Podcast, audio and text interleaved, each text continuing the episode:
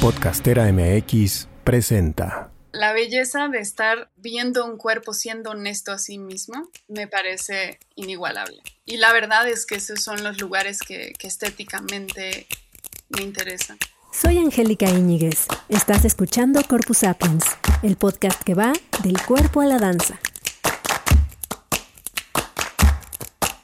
Una producción original de Podcastera MX. Te doy la bienvenida a Corpus Sapiens Podcast. Estoy muy contenta porque hoy voy a platicar con Julia Barrios de la Mora, que es una artista con la que ya habíamos platicado en algún momento hace un año en Corpus Sapiens, pero que por unas cosas muy extrañas perdimos ese material. Y bueno, estamos aquí a un año de haber platicado de tus proyectos y en particular de uno de ellos. Y justo recapitulando en todo lo que ha sucedido en este año, ¿no? No es el mismo proyecto, quizá han pasado muchas cosas diferentes, nuevas, quizá está en otro lugar. Y bueno, justo creo que estos espacios sirven también para la reflexión acerca de los proyectos propios y de los colectivos. Julia, entre otras cosas, bueno, por supuesto es bailarina, es coreógrafa, es artista escénica. Ella estudió arquitectura en la UNAM, entonces una de las cosas que le interesan es la relación del cuerpo con la materia y del cuerpo con el espacio. Y bueno, tiene diversos proyectos, es investigadora del movimiento y los cuerpos en sus múltiples potencias explora la dimensión sonora corporal también, hasta donde tengo conocimiento sobre tu trabajo. Y el proyecto con el que me gustaría arrancar es el proyecto Reconocer, que me contabas que comenzó llamándose hackeándose las coreografías cotidianas. Y hackear es un verbo que también hemos usado mucho aquí en Corpus Sapiens.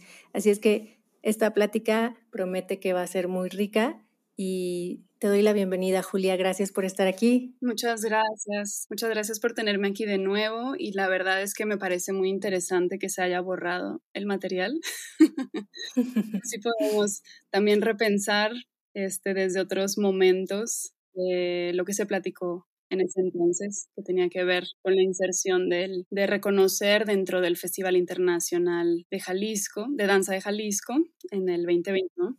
Y pues bueno, sí, empezar contándoles que el proyecto de reconocer, no sé, bueno, supongo que sí le podemos llamar proyecto, pero igual por eso también es muy interesante todo lo, lo que uno se va dando cuenta que, que es procesual y empieza como con ciertas intenciones y va mutando y también es bueno estar abierto a pensar que las cosas a veces son lo que son sin llamarles proyecto, obra, grupo, taller, local, ¿no? Claro, simplemente suceden. Exacto, simplemente suceden a partir de ciertas premisas, de ciertas curiosidades, de ciertas ganas de colectivizar ciertas cosas, ¿no?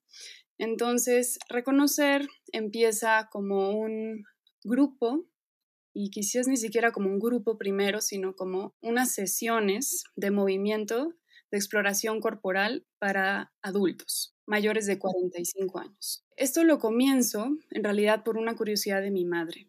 Mi madre, pues siempre le ha gustado mucho bailar. Mi madre se llama Sofía de la Mora. Sofía. sí, académica de la UAM, Xochimilco, acá en Ciudad de México. Y ella, pues también a lo largo del tiempo, ella nunca ha sido muy deportista, pero pues de alguna forma le han empezado pues muchos dolores en el cuerpo, ¿no? Etcétera. Eh, el estrés, pues también lo que, implica vivir en las ciudades y en, la, en este mundo en general, pues la sobrepasaban en muchos momentos. Y yo dije, ay, la verdad es que, o sea, hay muchas herramientas que desde la danza, y yo sobre todo que vengo de la danza, pero también he investigado y me he aproximado al trabajo somático y he tenido muchas preguntas en relación a lo que nos condiciona, ¿no? Este, en la sociedad actual, pues dije, hay muchas cosas que quiero compartirle, ¿no?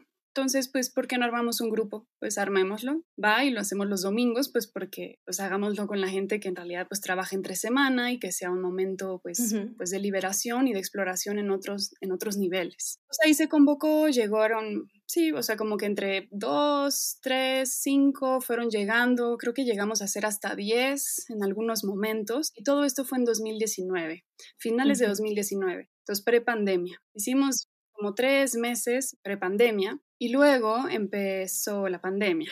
¿Y dónde se encontraban en esos primeros momentos? Era en un espacio de duela en Coyoacán. Eh, muy, muy, muy lindo porque en realidad no, es, no fue en esa misma academia, o sea, más bien en ese mismo espacio físico, pero en esa misma academia yo empecé a bailar. Así que ahí me prestaron un salón los domingos. Entonces eso fue muy bonito, pues porque era un lugar donde yo habitaba desde pequeña y que luego me prestaron más adelante para pues empezar estos talleres, ¿no? Entonces vino la pandemia y yo pues eh, propuse obviamente hacer cosas en línea y la verdad es que para la sorpresa de todas y todos que pensábamos como, bueno, es un espacio para compartir ciertas herramientas, algunas personas este, nombraban como, bueno, pensábamos que era un lugar solamente para aceitar el cuerpo, las articulaciones, movernos un poco y se volvió un grupo con mucha complicidad, se volvió un grupo donde pudimos trabajar en muchos niveles todo lo que significa habitar, vivir, sentir, percibir y sobre todo, pues bueno, se volvió un grupo de apoyo en, hacia todos los sentidos, o sea, para mí también económico, emocional, y primero yo empecé proponiendo sesiones de una hora y media y luego los domingos empezamos a reunirnos hasta tres horas en línea. Me contabas que en esas tres horas se juntaban a, jugar, a especular con la casa y los objetos, a compartir experiencias, a imaginar, a dibujar, a bailar, a meditar, es decir, como a, a explorar todo lo que se puede hacer con el cuerpo en movimiento de forma creativa, ¿no? Que pues son todas las cosas que se nos ocurren. Sí, y bueno, aquí quizás cabe destacar un poquito como en qué enfoco mis investigaciones dancísticas y corporales, porque bueno, desde, desde que terminé la, la carrera, bueno, más bien a mediados de la carrera, empecé también eh, pues un trabajo de investigación que tenía que ver con profundizar en las relaciones humanas con lo no humano. Esto, o sea, un poco en términos dicotómicos, en términos occidentales, en los que separamos lo humano de lo no humano, lo vivo de lo no vivo, y probablemente aquí juntando con pues la arquitectura, o sea, en términos de que yo ya tenía cierta chispita por pensar el cuerpo en relación con lo material, pues empezó como a a surgir una investigación que acabó, en, empezó en antropológica y terminó también en filosófica, que también me mezclaban mucho la teoría y la práctica, ¿no? O sea, uno que piensa a veces que, que esos no se juntan y descubres que una puede alimentar a la otra. Y entonces, pues ahí yo tenía un trabajo ya muy fuerte con objetos, un trabajo ya muy, muy fuerte con la espacialidad y sobre todo, pues también pensar que los objetos y los espacios nos condicionan de cierta forma, ¿no? Claro. Eh, o sea, una silla no solamente la reconocemos como silla, sino la reconocemos ya en una relación implícita, que es una, una, imposición social, cultural, ¿no? Entonces, cuando nos fuimos a un espacio en línea con este grupo, lo que fue muy interesante es que no pasábamos ya digamos, de estar en un espacio neutro donde uno se sale y llega a un espacio neutro, donde pues hay un, hay un piso de madera y las paredes son blancas y como que hay posibilidad para todo, sino empezamos a trabajar en nuestras casas, donde todo, todo significaba, ¿no? O sea, todo, todo le significaba a las personas que estaban inmersas, donde pues está la silla que tiene una historia, donde está la cama que además la usas de cierta forma, donde está la cocina que tienes tus rutinas, ¿no? Entonces, empezar a trabajar en espacio, en un espacio que significaba, uff, se volvió muy profundo, ¿no? Porque entonces empezamos a trabajar, sí, tanto con objetos como con perspectivas, ¿no? Como qué pasa si nos acostamos en el piso. Ojo, estamos hablando que también está, está, es gente arriba de 45 años, los más grandes han tenido entre 70 y 75 años, y pedirles hacer eso a veces era como, mm, bueno, ok, y luego acaban maravillados, cosas que a veces nunca habían hecho en su vida, ¿no? Entonces digo, claro, o sea, voltear una silla al revés, sentarse de otras formas, no sé, porque son personas que no tenían una relación con la danza y, a lo mejor también estaban un poco desconectados del cuerpo, ¿no? Como que esa es la, intención. Sí, la intención era justo como, como en medio de una pandemia en la que estás confinado a ese espacio, puedes explorar ese espacio de, un, de, mil maneras, ¿no? De mil maneras y además que eh, explorar el espacio de mil maneras te, te ayude también a reconocer tu cuerpo de otra forma. Entonces, sí, mayormente se empezó a hacer la exploración y sí, dejó de ser sesiones de, movimiento con ejercicios muy precisos a muy especulativos, ¿no? Empezamos también a dibujar, empezamos también a hacer algunos ejercicios fuera de los domingos, eh, o sea, en WhatsApp. De repente hicimos un ejercicio de no nos comunicamos en WhatsApp más que con audios de sonidos que queramos compartirnos. Y en realidad ese es un audio, o sea, un paisaje sonoro de horas que está ahí.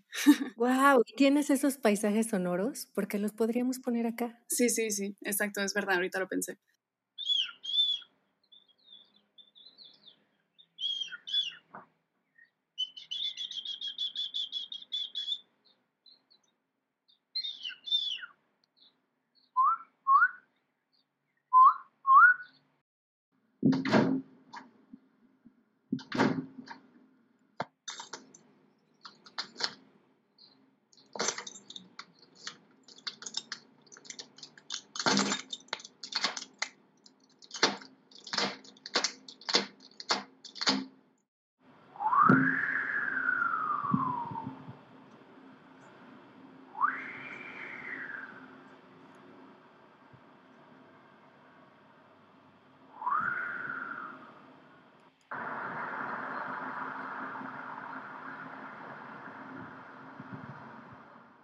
Ese paisaje sonoro pues era de repente la lavadora, de repente los pájaros en el, amanecer, de repente alguna madera que sonaba en el camino y que se pararon a grabarla, ¿no? En fin, o sea, como que hubo, hubo muchos, este, muchas formas de como compartir la forma que estaban habitando la casa y, acompañarnos a, a especular posibilidades en la casa, ¿no? Entonces se volvió, pues sí, como digo, o sea, nadie esperaba que pasara esto ni yo, y pues no solamente fue hacia la casa, también fue un trabajo interno muy fuerte, o sea, entre meditaciones, yo les compartí un montón de trabajo somático sobre el funcionamiento del cuerpo, abrimos el espacio de la imaginación como potencia, ¿no? Que lo cual a mí me interesa mucho, sobre todo en cuerpos que a veces piensan que no pueden hacer ciertas cosas y luego con la imaginación, imaginarse ser medusa, los ves hacer cosas que nunca se hubieran imaginado, ¿no? Entonces, ese lugar de potencia también ahí. Por ejemplo, mi madre se contacta muchísimo con la fascia.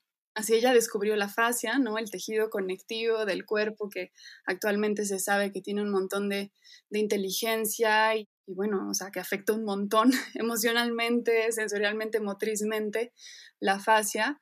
Y mi mamá se ha clavado ahí. Cuando hacemos meditaciones hacia la fascia o reconocimiento de la fascia, a veces la puedes dejar ahí dos horas, yo ni la saco. si los demás nos seguimos otras cosas, yo todo bien, ¿no? Entonces, bueno, y la verdad es que es un espacio en el que, pues, que se volvió también no unidireccional, ¿no? O sea, empezó a haber mucha contención de parte del grupo hacia mí, empezó a haber también eh, diferentes momentos en los que cada uno pasaba por momentos muy difíciles y entonces empezó a ser un espacio de contención general Sí, muy bello, inexplicable. Oye, y decías que después de, que trabajaron online, cuando terminó todo el tema de pandemia, del encierro, em, volvieron a encontrarse y fue también muy confrontativo, ¿no? Fue, fue como volver a conectar con la 3D, con las corporalidades después de haber pasado pues mucho tiempo en, en 2D a través de la pantalla, ¿no? ¿Cómo fue? Sí, eh, además nos tardamos un rato en decidir cuándo era el mejor momento, ¿no? Es como ya, pero pues muchos tenían miedos, también es gente, gente más grande, ¿no? Entonces, pues igual habíamos unos jóvenes que nos aventurábamos un poco más desde antes pero ¿cuándo era el momento, no? De encontrarnos. Y cabe destacar que hubo gente que, digamos, estaba en, los momentos que nos veíamos en duela prepandemia, hubo gente que entró en la pandemia y que no se conocían entonces presencialmente entre sí, lo cual fue muy interesante, obviamente. Y reconocernos ya presencial, que decidimos vernos con cubrebocas y todo, ¿no? Fue en los viveros, ¿no? En espacio abierto, en los viveros de Coyoacán, de la Ciudad de México. Y en ese momento pues sí, reconocer las alturas, ¿no? El 3D de la persona, incluso hasta las voces cambiaban, ¿no? Sí, las proporciones, o sea, había un cambio tremendo y sobre todo de trabajar uno solo en un espacio, ¿no? A trabajar en un espacio con más personas, wow, eso también fue, o sea, la espacialidad fue también otro tema. Claro, compartir con otros cuerpos que huelen, que suenan, que tienen calor, ¿no? Como es entrar en, otra dimensión totalmente. Sí, totalmente. Y también el tema del tacto, pues que además era, o sea, fue un tema tal dentro de pandemia, como de la sana distancia, no tacto, no tocar, incluso las cosas que te llegan del súper, ¿no? O sea, ese lugar del tacto, recuperarlo en un espacio de seguridad eh, se agradeció mucho también, ¿no? Porque creo que también hay muchos o sea, como traumas corporales que nos deja la pandemia en términos del, tacto mismo, ¿no? Justo, justo aquí había escrito esa pregunta, ¿no? Como qué se perdió en la dimensión táctil durante esa época y luego qué, qué sucedió como para rehabilitarla o la redescubrimos o qué, qué cosas así ya más específicas encontraste. Sí, claro. Y fíjate que habíamos hecho pues ya un gran trabajo sensorial con el tacto de todas maneras en las casas, tanto para nuestro cuerpo con, y el espacio. Claro, ¿qué se perdió o qué se ganó también, no? Exacto, porque sí creo que en la pandemia tuvimos, mm, o sea, el tiempo también para justo reconocer nuestras casas de otro lugar, reconocer nuestros cuerpos, reconocer también lo que nos generaba corporalmente, emocionalmente una situación así y encontrar que uno tiene más herramientas posibles dentro de su cuerpo sin que implique este no sé, alguna medicina, té o lo que sea para, para calmarse, ¿no? Entonces, creo que ahí, digamos, había una ganancia que por el ritmo de la vida, eh, a veces no siempre uno se da el tiempo o ve que ahí existe esta posibilidad, pero sí habíamos trabajado bastante con el tacto hacia los objetos, incluso recorrimos muchas veces y diferentes espacios y por mucho tiempo eh, solo con el tacto los espacios, ¿no? Corriendo con las diferentes texturas, qué percibimos, cómo me distingo de lo, de lo, de lo otro, ¿no? Este, qué comparaciones hacemos, o sea, las temperaturas, las... Y obviamente, pues nombrar que uno pues nombra suave lo que es más suave de uno, ¿no? No necesariamente que si tomáramos otros parámetros eh, sería, sería interesante, pero siempre, o sea, nos referimos a lo duro, a lo que es más duro que nosotros, y a lo suave, a lo que es más suave, pero es muy humano, ¿no? Esas, esas percepciones. Y bueno, nombrarlo desde ahí, a mí eso obviamente me interesaba por mi investigación propia, ¿no? Y la, el antropocentrismo en la percepción. Pero sí, ya que nos encontramos, había ese gran trabajo sensorial que ya con alguien que tiene ese mismo trabajo sensible empieza a suceder, se potencia muchísimo. Y yo creo que muy diferentemente hacia, o sea, para las diferentes personas, pero podríamos entonces estar generando, o sea, situaciones de movimiento y tacto porque además el tacto también implica una escucha, ¿no? Y sobre todo para cuerpos en movimiento, cuerpos que tienen otros límites, que tienen curiosidades, ¿no? Entonces la escucha también de hasta dónde, que de, no de repente un espacio como tu casa te lo, te lo pone, pero la escucha y el tacto con otra persona, pues es otro nivel, ¿no? De, de intimidad, es otro nivel de encuentro. ¿Y qué, qué te ha dado todo esto, todo este proceso de reconocer ¿Qué ha surgido tanto para algunos y algunas de las participantes que escucharemos su voz y para ti también y cómo ha nutrido eso a tus otros proyectos? Sí, fíjate que antes de pandemia yo había empezado un proyecto que también ha sido de largo aliento, pues justo por la pandemia en medio, pero que mutó a lo digital también, que se llama Dinámicas Blandas. Y en Dinámicas Blandas es un proyecto en el que trabajamos con un material muy parecido al slime. O sea, ese viscoso parecido al moco de King Kong. Y este es un poquito más duro y lo, desarrollamos con una receta muy especial para, hacer, para poder hacer gran cantidad y que no fuera tóxico y muchas cosas. O sea, literal creamos un, cuerpo, un flower. Y este, con este material, eh, el punto era como, como yo venía trabajando con objetos, ahora estaba trabajando o sea, quería trabajar con un cuerpo que respondiera a impulsos externos, a una velocidad en la que, o una temporalidad en la que pudiéramos relacionarnos, ¿no? O sea, digamos, porque obvio todo tiene eh, movimiento, aunque parezca sólido, pero son a otras temporalidades en la que los humanos pues no lo percibimos, ¿no? Incluso el sol desgasta la pintura de afuera de las paredes y son obviamente circunstancias que van, pasan muy lento, la lluvia erosiona, ¿no? Pero quería encontrar un cuerpo con el que pudiéramos dialogar y que tuviera una temporalidad mucho más cercana a la nuestra, pero que fuera un, material no humano y no vivo, o sea, los que consideramos no humano y no vivo. Y no humano, obviamente, entre, entre comillas, porque el slime, pues claramente lo creamos nosotros, pero me refiero a que es más allá del cuerpo tangible humano, ¿no?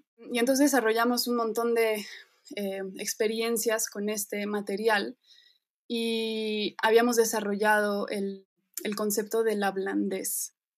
y la blandez como un estado de escucha a otras materialidades y temporalidades que implica una responsabilidad de lo que uno recibe y de lo que uno puede ofrecer de vuelta.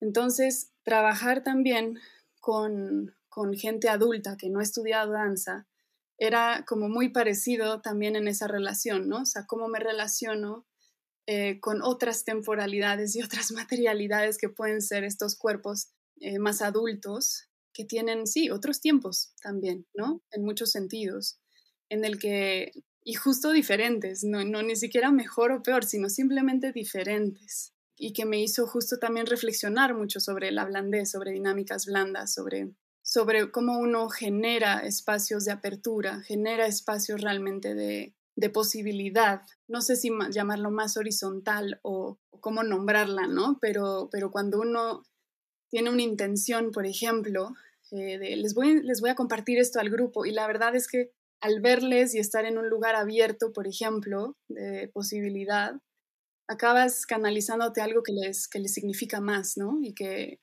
y que puede ser mucho más interesante, ¿no? Entonces, como que además es algo que pues no está en la cultura, ¿no? O sea, la cultura, o sea, me refiero a la cultura occidental, mexicana, o cómo aprendemos a dialogar en lo colectivo, cómo aprendemos a habitar en general, no implica eh, la escucha realmente responsable, ¿no? Entonces, pues sí, es, un, es un trabajal y, me ha, o sea, fue, un trabajo al paralelo precioso que me ha ayudado, o sea, mucho en mi trabajo profesional, pero pues también en mi propia, en mi propia vida y, y agradezco mucho como que el grupo haya sido tan generoso con el grupo mismo, que haya confiado en el grupo mismo tanto el de dinámicas blandas como, como el de reconocer, para ir investigando, ir sabiendo que estábamos ahí por, no solo por una razón creativa, ¿no? sino por una razón de, de, saber que también esas convivencias y esas preguntas nos hacen bien, ¿no? O sea, y también generan, generan espacios que, que quizás puedan abrir posibilidades de un mejor vivir no solo para nosotros, sino para, para el mundo, ¿no? Sí, para la sociedad, ajá, espacios autogestivos de bienestar donde el cuerpo es protagonista, ¿no?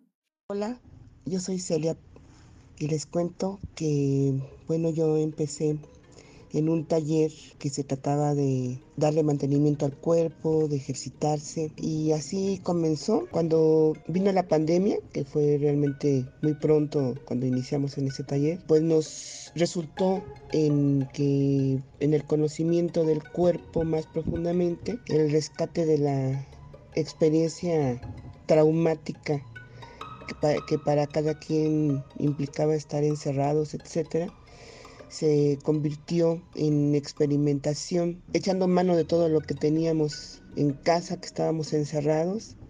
Y esta exploración fue de manera conducida a través de la observación, la atención, la sensación, los olores, las texturas. Eso resultó pues un rescate verdaderamente para poder contender con ese momento tan difícil. No solamente movimiento, estiramiento, sino estimular la imaginación, fue un encuentro con la escritura, con el dibujo, la expresión creativa, en particular con el baile. Soy Sofía, actualmente tengo 61 años. Esta experiencia eh, con Julia eh, la he desarrollado desde hace más de cinco años, quizá más o menos ese tiempo. Y bueno, pues no me sentí nunca, nunca me he sentido ajena a las propuestas corporales que ella nos ha compartido desde su experiencia del conocimiento del cuerpo.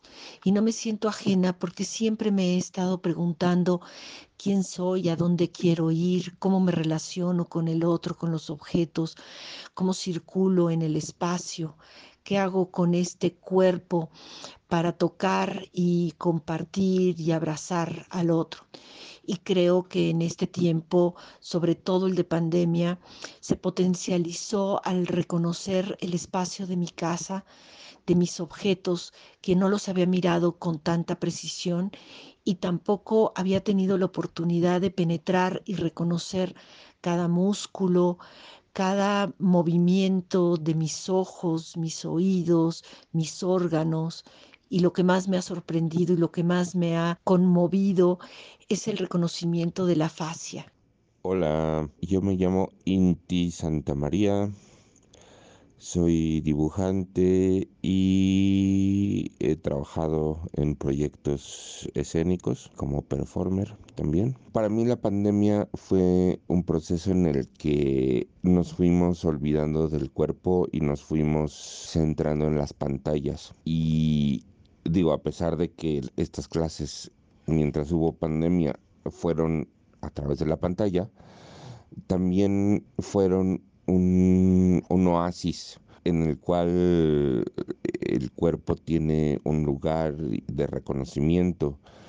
Entonces para mí ha sido muy importante no olvidarme del cuerpo, de mi cuerpo, ¿no? En primer lugar he notado cosas muy prácticas y muy sencillas si quieren, pero pero no por ello menos importantes, que son pues simplemente que estiro músculos, caliento mi cuerpo, evito contracturas, eh, ese es el primer efecto muy concreto que yo noto en, en mí. Un segundo efecto es eh, probablemente el más importante, eh, pues es la unión amistosa entre las personas que hemos estado continuamente todos estos años. ¿Y cómo fue trabajar con tu mamá? ¿Cómo ha sido esta compartir este espacio con tu mamá? Muy interesante y súper confrontador, obviamente. porque nos tenemos confianza, ¿no? Entonces de repente como mi mamá también habla mucho, entonces mete chistes en medio y yo así como estoy tratando de generar algo.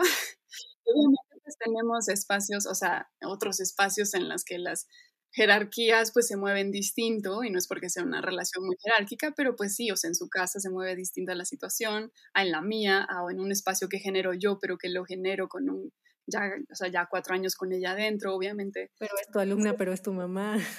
Exacto, ¿no? Entonces, este, no, lindo, muy lindo. La verdad es que creo que, este, ha sido muy conmovedor también poder vivir con mi mamá otro lugar, eh, o sea, de mí hacia ella y de ella hacia mí, ¿no? En un espacio que probablemente nunca nos damos la oportunidad de habitar, ¿no? De simplemente a veces, pues obviamente me tocaba nos tocaba juntas ciertos tipos de ejercicios y eso era pues también increíble, ¿no? O sea, de repente justo cerrar los ojos y simplemente tocarnos o caminar juntas en silencio o, ¿sabes? O sea, cositas que pues sí, no hacemos, ¿no? Entonces esa experiencia pues ha sido súper conmovedora o simplemente vernos a los ojos pues sí, obviamente súper conmovedor, muy sanador también, sin tener que pasar por lo racional o por resolver cosas personales en, en palabras, ¿no? Sino simplemente en la presencia, en el acompañamiento. Sí, qué rico.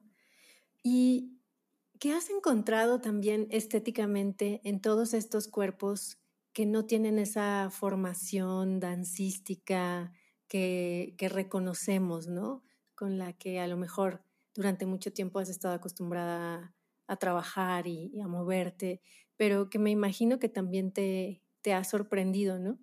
Desde el, pues, estéticamente. Sí, total. Y bueno, obviamente es interesante pensar que en un principio, cuando era yo, yo muy claramente quería poner exploración de movimiento corporal para no hablar de algo completamente dancístico, porque pues obviamente en la, en la, pues el imaginario colectivo, pues, o sea, o más común, la gente empieza a reproducir forma, ¿no? Y son formas que quizás son, eh, son reproducción de ciertos cánones, que por qué lo reproduciríamos, o sea, este, desde, desde los lugares desde donde lo estábamos haciendo.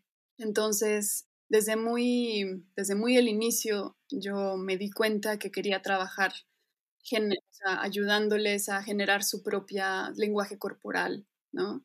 Desde sus sensaciones, desde donde se siente bien moverme, no desde donde me veo bien o desde donde me expreso mejor hacia el mundo, sino ¿no? desde, desde el se siente bien, que, o sea, moverme así, asá, con entender los límites de cada una, ¿no? O sea, tanto en términos de, de, de, las velocidades, ¿no? Es como si tu velocidad ahorita es lenta, habilitar la escucha, habilitar que que el espacio tiene mucho también que decirme, que me puedo inspirar de él, que no siempre tiene que venir de adentro, el moverme y que sí, y no moverse también es una, expresión en movimiento incluso, ¿no? O sea, el no movimiento es, una expresión en no movimiento incluso, ¿no? Entonces, em, ¿cuál era la pregunta? Se me olvidó. Pues que estéticamente, ¿qué, ¿qué, cosas te sorprendieron? Entonces, Sí, o sea, la belleza de estar viendo un cuerpo siendo honesto a sí mismo me parece inigualable. Y la verdad es que esos son los lugares que, que estéticamente me interesan. Y que es algo que solo es, ¿no? Solo existe y lo reconoces. Exacto, existe porque está presente, porque está escuchando, porque está respondiendo no a alguna, algún deber o algún ego, ¿no? Sino alguna presencia y escucha propia y del espacio y a las demás o los demás, ¿no? Y esa es una estética que, que me interesa mucho y que incluye un poco la blandez. ¿Y ahora en qué estás? ¿Ahora qué te nutre, qué te mueve? ¿Qué estás haciendo? Quiero compartirles antes que tenemos, o sea, tuvimos el chance de en dos momentos ejercer un proyecto mucho más em, organizado a reproducirse como una obra artística, ¿no? Entonces, con Iván Sánchez, que él es un chileno que viene y va de Chile a México, me invitó a hacer un proyecto que se llama Prefiero estar en el cuerpo. Y después de estar como trabajando él y yo, le dije, oye, ¿sabes qué? Para todo lo que estamos platicando, que tenía que ver justo con la presencia de los cuerpos y sobre todo en, ese tránsito que estábamos viendo en ese momento que tenía que ver con lo digital a lo presencial de vuelta y lo mixto, ¿no? Le dije, ¿por qué no trabajamos con, con el grupo con el que yo vengo trabajando? Entonces dijo, sí, pues vale, hagámoslo y le dije al grupo, el grupo, no todos se animaron, en ese momento entraron Roberto, Celia, Andrea, y, eh, Sofía, mi madre, y empezamos entonces a dialogar y más o menos potenciar como estéticamente qué había entre lo que nosotros habíamos vivido en lo digital y, en, y, en, y ya en, de vuelta un poco en lo, en lo presencial, en los viveros. Entonces decidimos hacer un video que se iba a presentar en línea para el Centro Cultural España de México. Y entonces esas grabaciones, bueno, más bien las grabaciones constaban en lo siguiente. Hicimos como un recorrido en los viveros y teníamos como una cierta partitura coreográfica que implicaba como todos llegamos a este punto, en ese punto hacemos eh, grabaciones a los otros cuerpos, luego nos vamos a a, este otro punto de acá y ahí eh, grabamos todos solamente Andrea. Bueno, el punto es entonces que cada uno tenía su celular y estaba grabando en modo horizontal todo el tiempo el recorrido. Entonces tú ves en la misma pantalla todas las, las pantallitas, el recorrido, ¿no? Entonces empiezan las cámaras en puntos re distintos, luego ves que se juntan en algún punto, luego ves de distintos puntos a una misma persona. Entonces, bueno, era obviamente un ensayo sobre la la presencia, la tridimensionalidad que se creaba con la propia pantalla de, tomar un cuerpo desde diferentes puntos, pero seguía siendo 2D, ¿no? Y eso fue un proceso también muy rico de pensamiento y de, reflexión que tuvimos ahí con, con el grupo.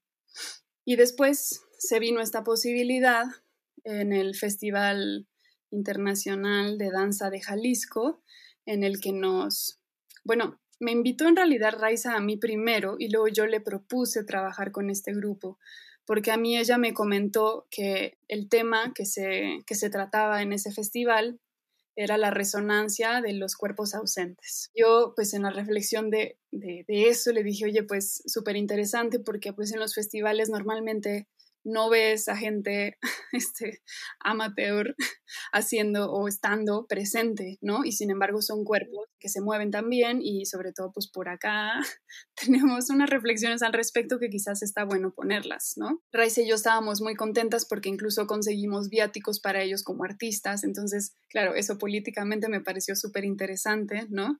Ese viáticos y vuelos y llevar al grupo entero, no, al grupo no entero, pero a los que llevaban más tiempo conmigo. Sofía, mi madre, Celia, Roberto e Inti, dos hombres, dos mujeres. Y tuvimos entonces un proceso también de, ok, ¿qué hemos vivido? ¿Qué nos interesa de lo que hemos vivido? ¿Cómo podemos compartir lo que hemos vivido? Y llegamos a la conclusión de hacer un laboratorio montaje, o sea, de compartir varias herramientas de lo que habíamos hecho. Incluso ellos guiaron algunos de los ejercicios allá a otras personas que se unieron al, al proyecto. Y también decidimos checar toda nuestra libreta de dibujos y reflexiones que habíamos hecho y seleccionar entonces dibujos y, reflexiones que, que, habíamos hecho a lo largo de los tres años que llevábamos en ese momento juntos y sacar entonces un fanzine que distribuimos este, de manera este, gratuita en el festival. Que yo lo tengo y está precioso y, y si hay algunas fotos por ahí también se las podemos dejar. Sí, también, exacto. Les puedo pasar unas fotitos ahí que están preciosas. Y bueno, eso fue también un momento súper interesante. Lo hicimos en el Arronis, en un, en un espacio muy pequeño, que también me pareció interesante no hacerlo en un espacio como principal, justamente, ¿no? O sea, como esto sucede dentro de un festival, pero también está acotado y tiene sus, y tiene sus necesidades de intimidad también, ¿no? Incluso pues estaban nerviosos de insertarse en un festival. Era algo muy distinto a lo que habíamos hecho con, con los videos, ¿no? Que iban a ser editados después y se proyectaban en línea en una plataforma, ¿no? Ahora sí era una visibilidad presente. Entonces, cómo generar como una cierta intimidad también para ellos, un cierto lugar en el que pudieran sentirse confiados de lo que hacían. Entonces, pues empiezan ellos dialogando con el público e incluso nombrándoles un poco qué hacen ahí. Y luego empezaban como unas ciertas partituras que ideamos entre todas y todos. Y estuvo también ahí, muy interesante y muy bonito. Y luego invitaron al público, ¿no? A más personas ahí a unirse también. Exacto, exacto. Estábamos todos adentro, pues porque todos cabíamos y todos cabemos en esto de la movedera. Claro. Y, y bueno, eso, ¿qué te nutre ahora, no? Y que hacia dónde se encamina ahora tu, tu energía. Bueno, durante la pandemia Qué gracioso. Hace mucho no hablaba tanto de la pandemia como en este podcast, pero está muy bueno también reconocerlo porque realmente es una gran, un gran punto de quiebre, ¿no? En todo camino. Eh, y está bueno reflexionarlo y seguir pensando que, que, que, que sí nos afectó, ¿no? Y que sí movió terreno, mares y todo. Durante la pandemia yo dejé mi departamento acá en la Ciudad de México y me volví nómada ahorita, ya van casi tres años pues por términos económicos y por ganas de, no sé cuándo se va a estabilizar esto y pues la verdad es que hay cosas que se empezaron a descentralizar, lo cual me dio mucho gusto, ¿no? O sea, de la ciudad hacia otros estados y en los estados están sucediendo más cosas. Y yo, chao. Y en los estados está pasando lo mismo, ¿no? De las capitales se están moviendo a las ciudades más chiquitas y a los pueblos, eh, o sea, eso está pasando como en réplica. Ajá, exacto, exacto, exacto. Entonces, pues sí, yo me, me moví, me salí, me fui y estuve mayormente en Nayarit. Y en Nayarit, que es un estado que a veces la gente de México ni siquiera sabe dónde está, encontré mucha, mucha calma y sobre todo pues me fui a vivir a la costa y a estar en el mar.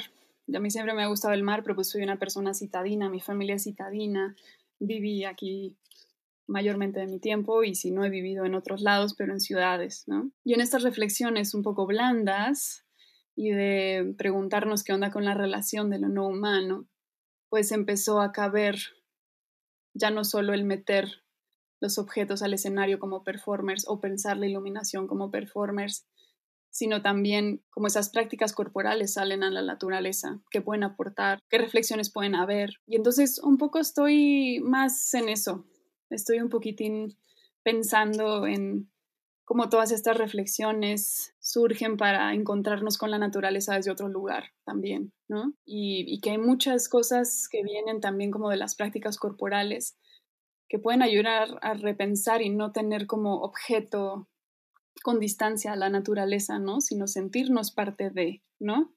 Porque somos naturaleza, somos parte de, pero culturalmente lo hemos pues, o sea, nos hemos distanciado, ¿no? La naturaleza y la cultura, ¿no? La naturaleza y el humano, ¿no? Entonces, como desde la inteligencia corporal, la cual también está relegada abajo de lo racional, eh, ¿qué podemos encontrar para reconectar? Y aunque sean como granitos de arena que puede poner uno desde la coreografía o desde el arte, pues son ciertas reflexiones que veo muy pertinentes y que, que comparto en talleres, comparto generando dispositivos, eh, eh, happenings también, etcétera, pero todavía tengo muchas preguntas en su propia potencia, ¿no? Porque, entonces en eso estoy, como preguntándome en la potencia de, de sacar estas prácticas a espacios naturales y qué pertinencia tienen y qué potencias tanto estéticas como relacionales implican. Esto me parece parte de un fenómeno muy interesante que está sucediendo porque si, si escuchamos pues otros episodios de Corpus Sapiens, por ejemplo, que es a quienes yo he escuchado em,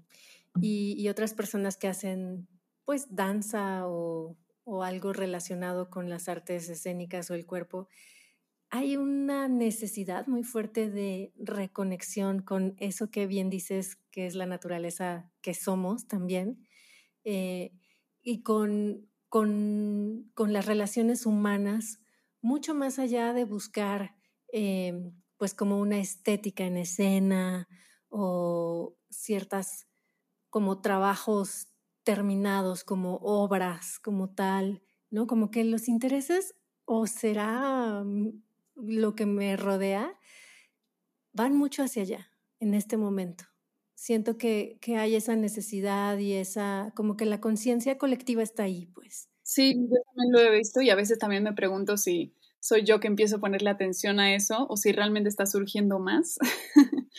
Pero me da gusto, me da gusto que, o sea, que esté sucediendo. Y hay, hay otra rama de mi trabajo que, que quizás o sea, va, de la mano también con, con reconocer, eh, que tiene que ver con dar lugar a esas prácticas de segundo plano un poco, ¿no? O sea, o que no son, quizás no, no solo de, de, segundo plano, pero que quizás no son las que ponemos en la mayor visibilidad y que tienen que ver justo con las prácticas de contención. Desde varios proyectos lo vengo haciendo, ¿no? O sea, incluso mi tesis fue, o sea, de, en el grupo de teoría e investigación de mi licenciatura, fue sobre la performatividad del espacio, de todo eso que da contención en el teatro. O sea, la luz, eh, o sea, todo eso que enmarca, ¿no?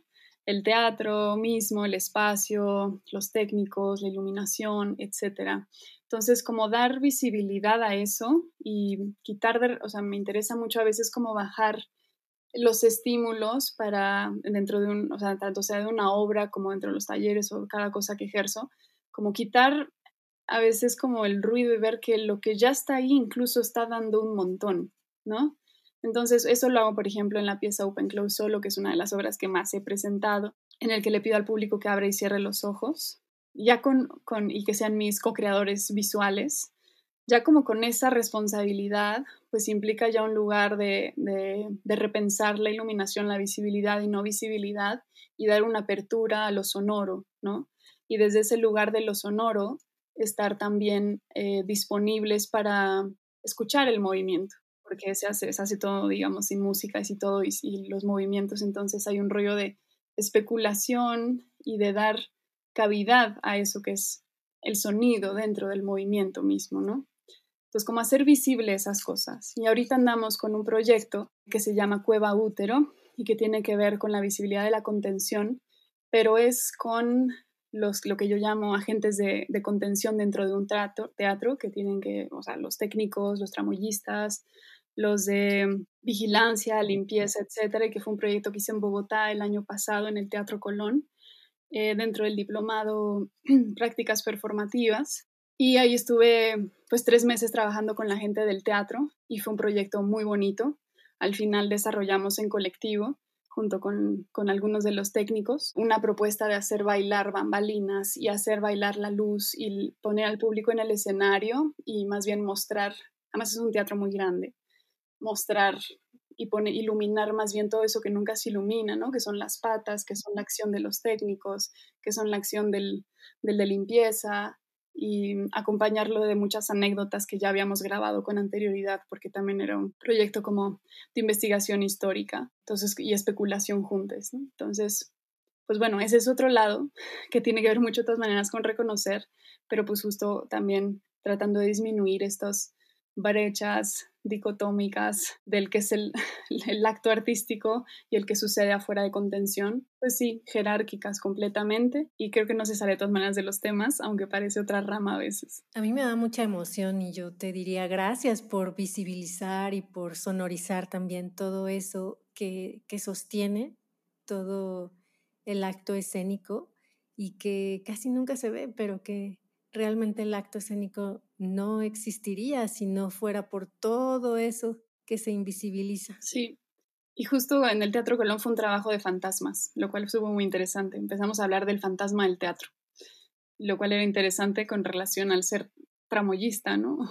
O sea, como selección fantasmal, y ellos lo nombraban así. Y ahora estamos intentando hacerlo acá en Ciudad de México, a ver si a ver si sale. Y próximamente tendremos también aquí algunos tramoyistas en Corpus Sapiens. Eso. ¿Dónde te podemos seguir? ¿Dónde podemos conocer un poco más de tu trabajo? Bueno, está mi página web como juliabarriosdelamora.com y en Instagram yo estoy como arroba jururu13 y tenemos un Instagram de reconocer que es arroba reconocer.mov chica. Y la gente se puede unir a reconocer si a alguien le hace sentido esto que está escuchando, ¿puede unirse con ustedes? Sí, incluso es un grupo abierto, yo ya no lo publico tanto porque me di cuenta también que entre voces se encuentran más, más fácilmente y que ha sido más asertivo, pero sí, sí, claro, entre pausar y reconocer, eh, nos hemos visto también los, los últimos eh, domingos acá en los viveros recientemente y sí, está abierto para quien quiera acompañarnos acá en Ciudad de México. Pues muchas gracias y te mandamos un abrazo hasta Ciudad de México. Muchas gracias a ustedes por su apertura y entusiasmo. Gracias.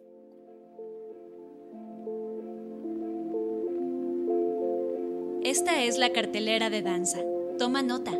Hola, somos el equipo de camping Majo, Isa, Maffer, Lupis, Lechuga, Caciel. Este proyecto está organizado por Moving Borders.